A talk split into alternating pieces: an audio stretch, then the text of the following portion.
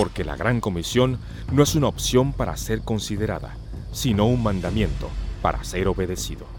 Radio Eternidad presenta Impacto Misionero, nuestro programa de misiones.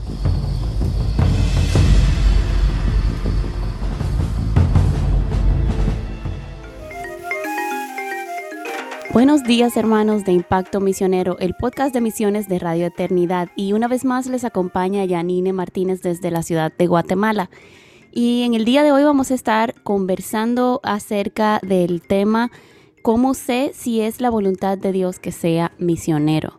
Y creo que hay muchas personas que tienen esta pregunta, de hecho esta semana en una conversación con una joven, eh, nuevamente ella me hizo, la pregunta la hizo de una manera personal, como yo supe que era la voluntad de Dios eh, que yo fuera misionera. Y, vale la pena aclarar, como hemos eh, hablado en ocasiones anteriores, eh, obviamente hay muchas personas que dicen, misioneros somos todos, y realmente de, creo que bíblicamente vemos que todos tenemos una misión, pero no todos somos misioneros en el sentido de que no todos hemos sido llamados a cruzar culturas, a, vivir en otra cultura, a hablar otro idioma para con el fin específico no de, tener aventuras divertidas porque me gusta conocer países y de paso predico el Evangelio, sino con el fin preciso de eh, predicar el Evangelio, hacer discípulos de todas las naciones, especialmente en lugares donde Cristo aún no ha sido predicado o donde hay un poco número de cristianos como para poder alcanzar esa cultura. Entonces, cuando hablamos de misioneros, estamos hablando en ese sentido de misioneros. Estamos hablando de personas que han sido enviadas eh, por una iglesia local o, o apoyadas por un cuerpo local de creyentes este, generalmente los misioneros no son autoenviados, son enviados por Dios y por una iglesia local. Es el testimonio bíblico que vemos, es la manera bíblica correcta, a pesar de que hay muchas formas y muchas prácticas en cómo hoy en día las personas están saliendo al campo misionero, la, forma eh, bíblica que vemos, la metodología bíblica es que el misionero sea enviado eh, por una iglesia local eh, y, por un cuerpo o por un cuerpo local de creyentes. Entonces, habiendo dicho esto, eh, quiero que leamos en, en Romanos 12, 2 y en Romanos 12, 2 eh, tenemos un versículo que es muy utilizado para hablar de cómo no podemos conformarnos al mundo, cómo no podemos pensar como el mundo.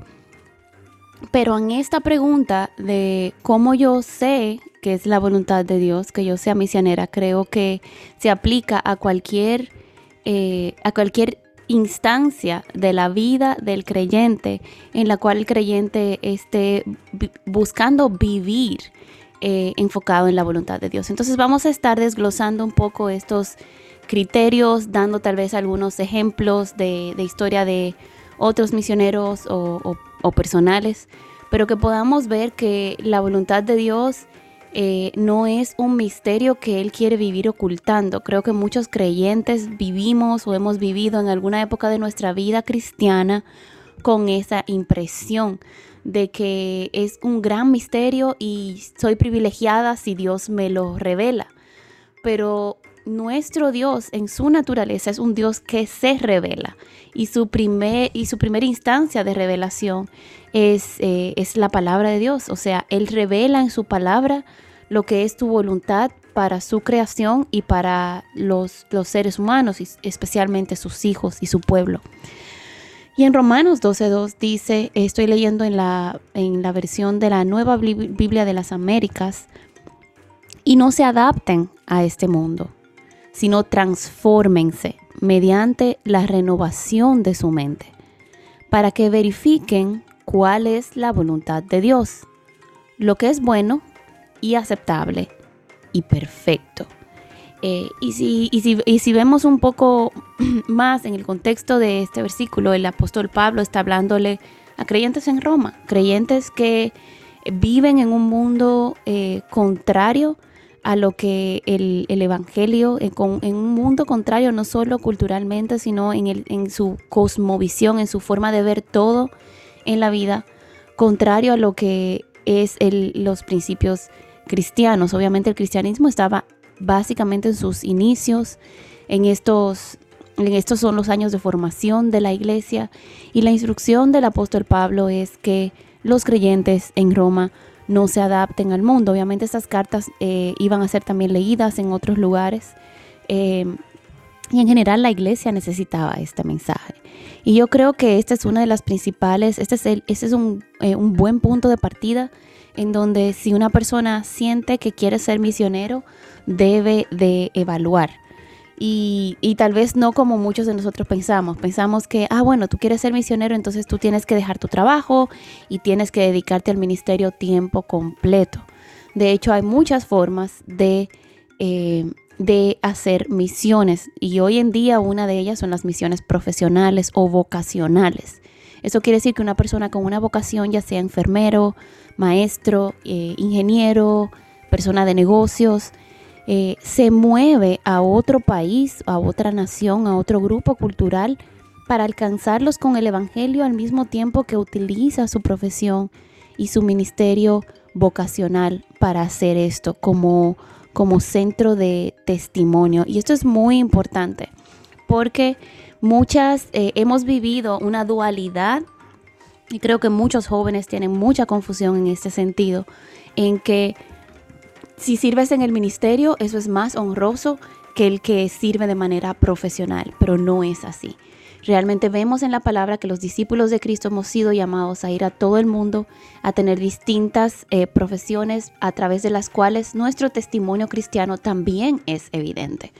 Eh, y entonces es muy importante que nosotros veamos que la adaptación a este mundo, como eh, he escuchado tal vez erróneamente, a mucha gente animarlos decir, deja todo y vete a la misión y no te adaptes al mundo. Eso no es lo que está hablando este pasaje. Está hablando de una cosmovisión, de abrazar valores. Ahora, si valoras el dinero más que a Dios, eso no es un problema de llamado misionero, es un problema de vida cristiana. Y, realmente, si nos vamos a, a lo más sencillo de esto, del llamado misionero, el llamado misionero tiene que ver con un creyente que ha decidido obedecer a Cristo y moverse a donde Cristo lo quiere llevar a predicar el Evangelio. Esa es la diferencia de un misionero. Usted va con una misión específica a otro lugar, a otro grupo cultural. Sin embargo, eso no dice que usted tiene una misión distinta a la que tienen los, las personas que están llamadas a ser discípulos donde Dios los ha colocado en su propia cultura, en su propio país, en su propio trabajo. Entonces es muy importante que, que entendamos que la adaptación a este mundo no tiene nada que ver con el campo de servicio tiene que ver con la forma, los valores que yo hago y con la forma en que yo he abrazado vivir la vida donde Dios me ponga. Hay personas que se adaptan al mundo aún viviendo en su propia cultura. Hay personas que se adaptan al mundo porque aman más, tal vez el, tienen amor por el dinero, más que por poner esos recursos al servicio de, de Cristo y generosidad a otros. Entonces la adaptación al mundo tiene que ver no con que si usted decide eh, seguir sirviendo a Dios en su carrera profesional en su país o dejar su carrera profesional e irse a servir a otro país, eh, eso no es lo que está hablando de adaptarse al mundo. Y creo que las iglesias y los creyentes debemos de dejar de, de, enseñorear, eh, digamos, de honrar a personas que dejan su profesión para servir en el Evangelio y ver eso como algo que honra a Dios más que a alguien que Dios ha llamado a servirlo a través de su profesión. Entonces tenemos que tener mucho cuidado con nosotros no, eh, no darle más relevancia a esto de la que tiene. Entonces no está hablando de, lugar de ejercicio profesional, o el lugar de servicio al que Dios nos ha llamado, está hablando de una adaptación al sistema de valores del mundo. Una persona puede irse como misionero y seguir adaptándose al mundo y seguir abrazando valores mundanos de la cosmovisión contraria a la, a la cristiana, a lo que Cristo ha establecido en su palabra. Luego dice entonces, si no, aquí hay un contraste, transfórmense mediante la renovación de su mente. Si hay algo que el misionero necesita saber, para, para verificar si es la voluntad de Dios que sea misionero, es verificar si primeramente es creyente. Y esto parece algo muy obvio y muy evidente y lamentablemente no lo es. Eh, hemos encontrado y, se ha visto muchas veces en el campo misioneros personas que tienen un sentido de, de ayuda humanitaria, tienen un sentido de que quieren ayudar a los demás, sobre todo personas en situación de pobreza. Y nuevamente tenemos que evaluar todo ante la cosmovisión bíblica, porque si nosotros entendemos que una persona pobre físicamente necesita más del Evangelio que una persona rica, eh, tenemos un problema de, teológico, tenemos un problema de mal entendimiento del Evangelio, porque el Evangelio no hace distinción entre ricos y pobres. La necesidad de Cristo es universal a todo ser humano. Entonces, la renovación de la mente es algo que necesitan las personas de todo, en toda situación económica. Es, es algo que necesitan las personas en, toda situación, ya sea que estén sufriendo o que no estén sufriendo. Es el, el conocer el Evangelio, es algo que todos necesitamos y lamentablemente muchas personas se ven llamadas a ser misioneros más por una inclinación de ayuda y compasión humanista que no tiene nada de malo, nuevamente digámoslo y aclarémoslo, o sea, hay una gran parte de la labor misionera como, como Cristo en una instancia dice, no le puedes decir a tu hermano, eh, vete en paz y no dejarlo irse con el pan que necesitaba. Entonces hay eh, y el apóstol Santiago también nos, nos enfrenta con, el mismo dilema, o sea, ¿cómo podemos decirle a alguien así, vete en paz y no darle lo que en ese momento necesita, teniendo nosotros los medios para hacerlo?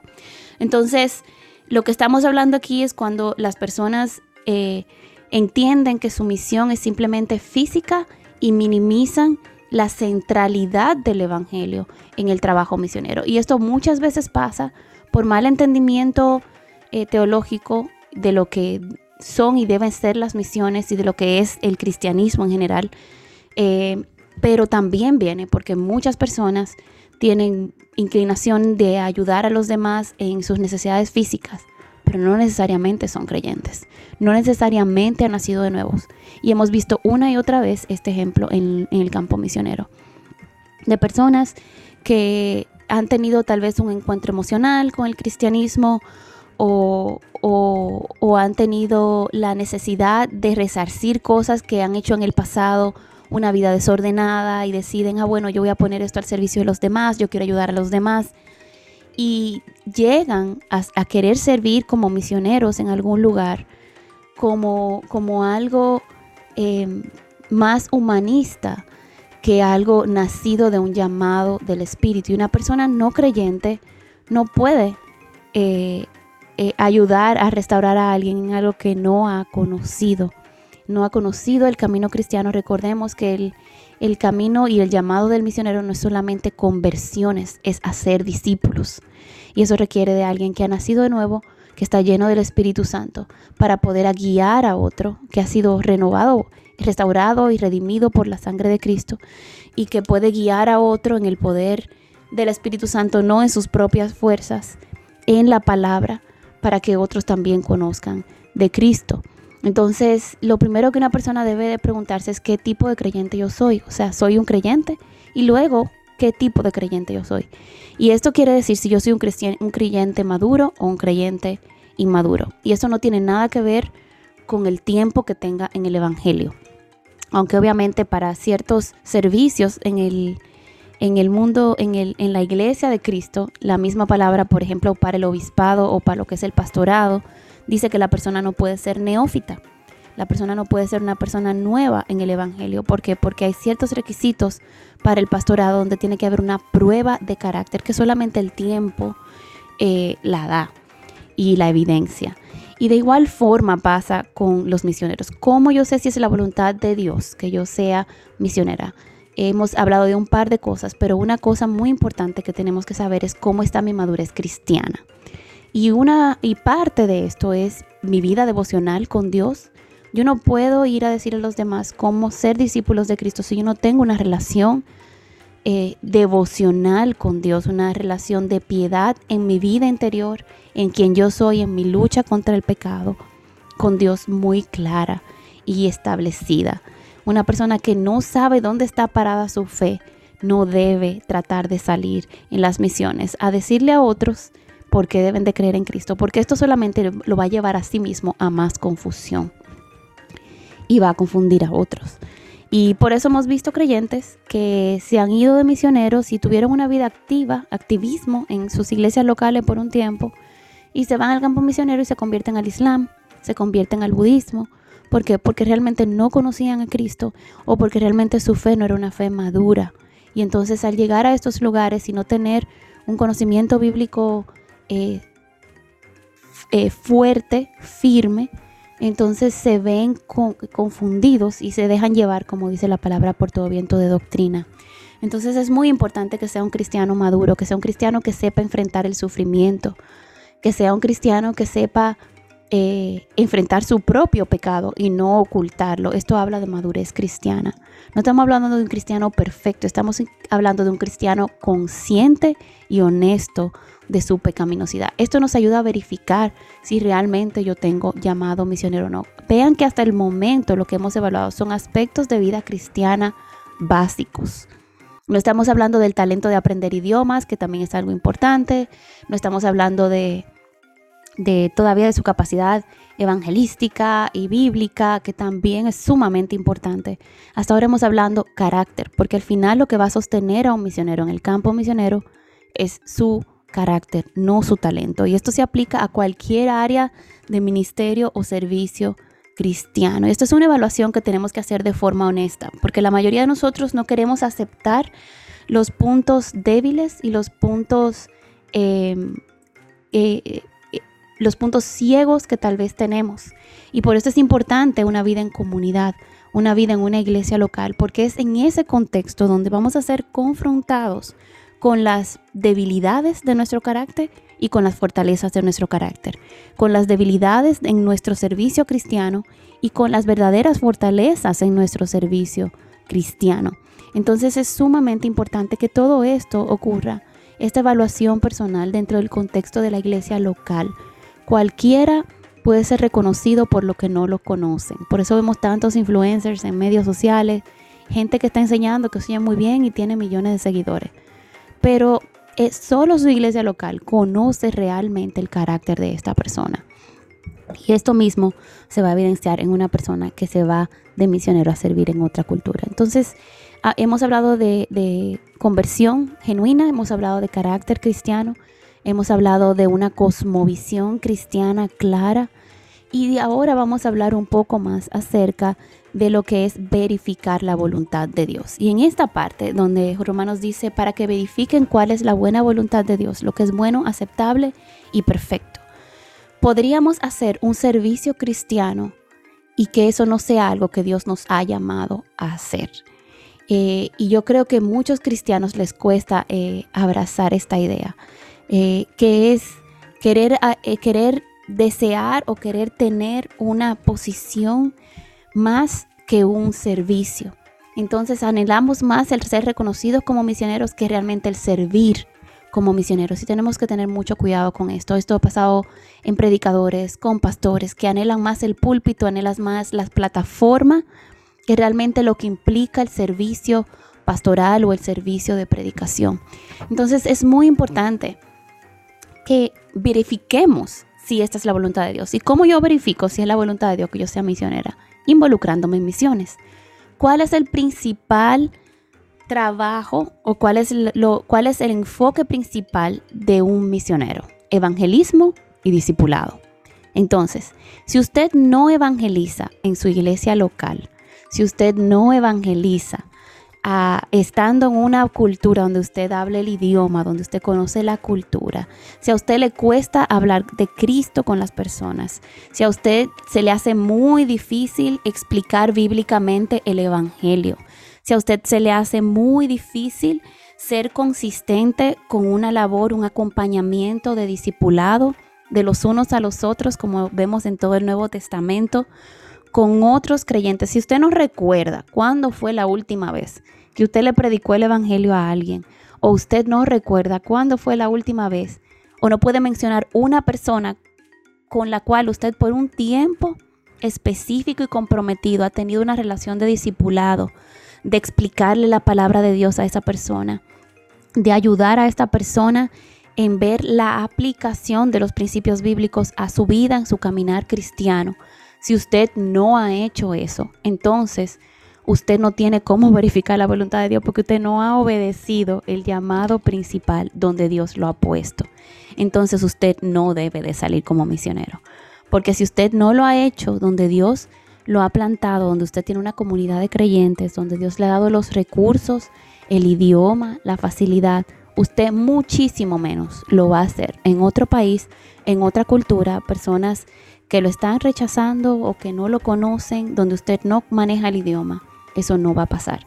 Si usted no predica el Evangelio en Colombia, usted no lo va a predicar en China. Si usted no predica el Evangelio en Santo Domingo o en su trabajo o en el lugar donde Dios le ha dado influencia, usted mucho menos lo va a hacer en el Medio Oriente o en, la India.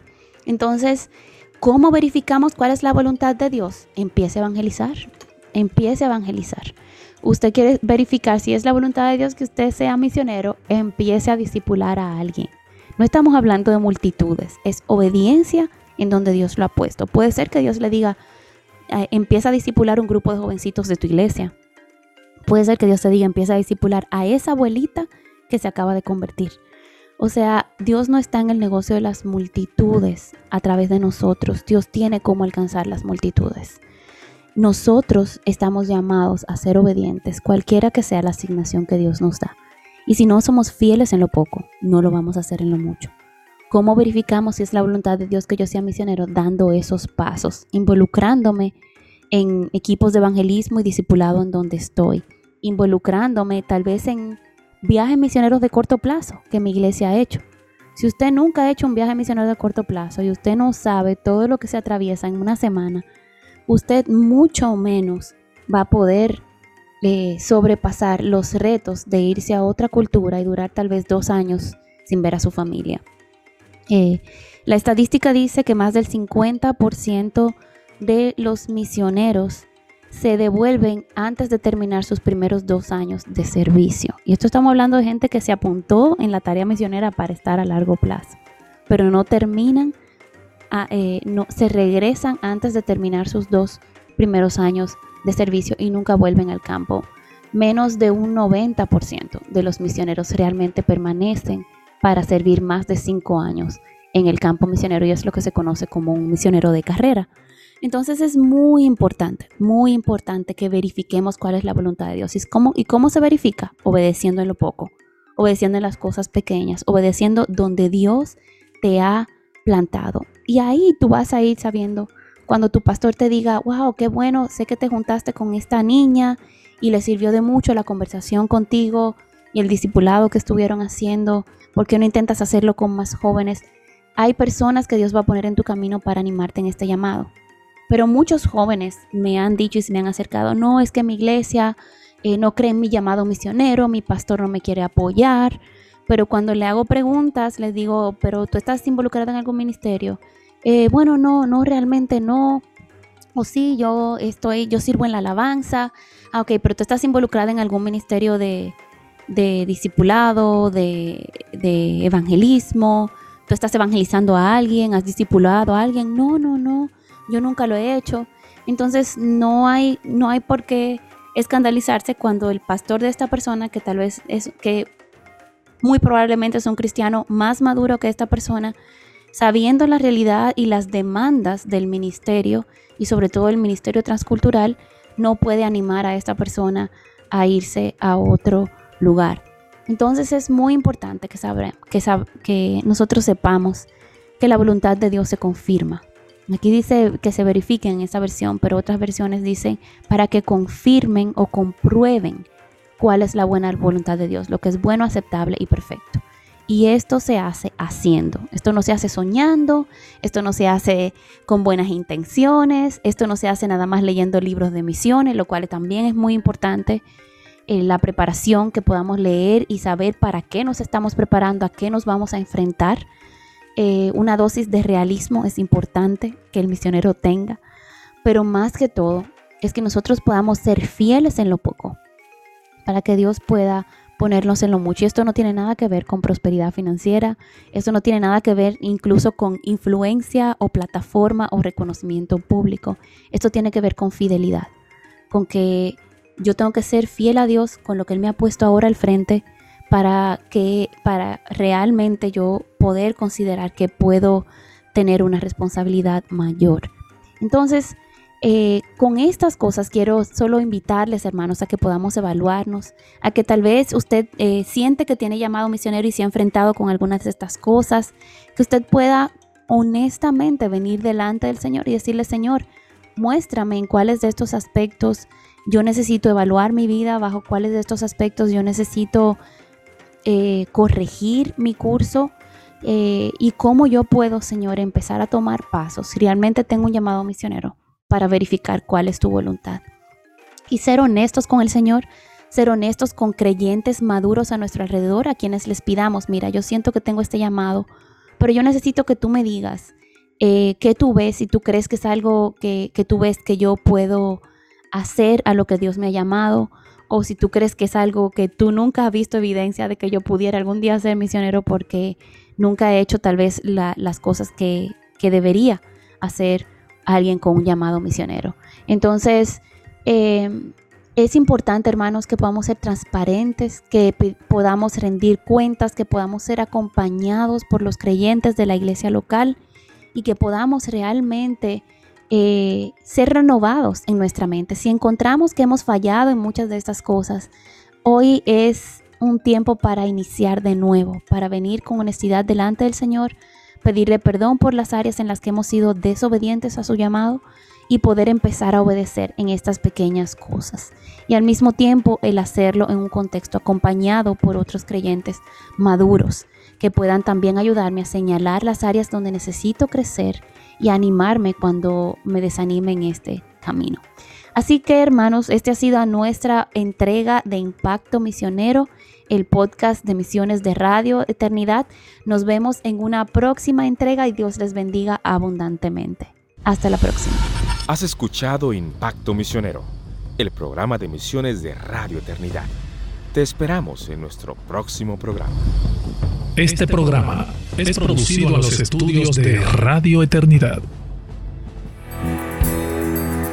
Tú eres el medio usado por Dios que hace posible la transmisión del mensaje eterno a través de programas como el que acabas de escuchar. Agradeceríamos de todo corazón tu ofrenda de amor, la cual hace posible que programas como este sigan en el aire.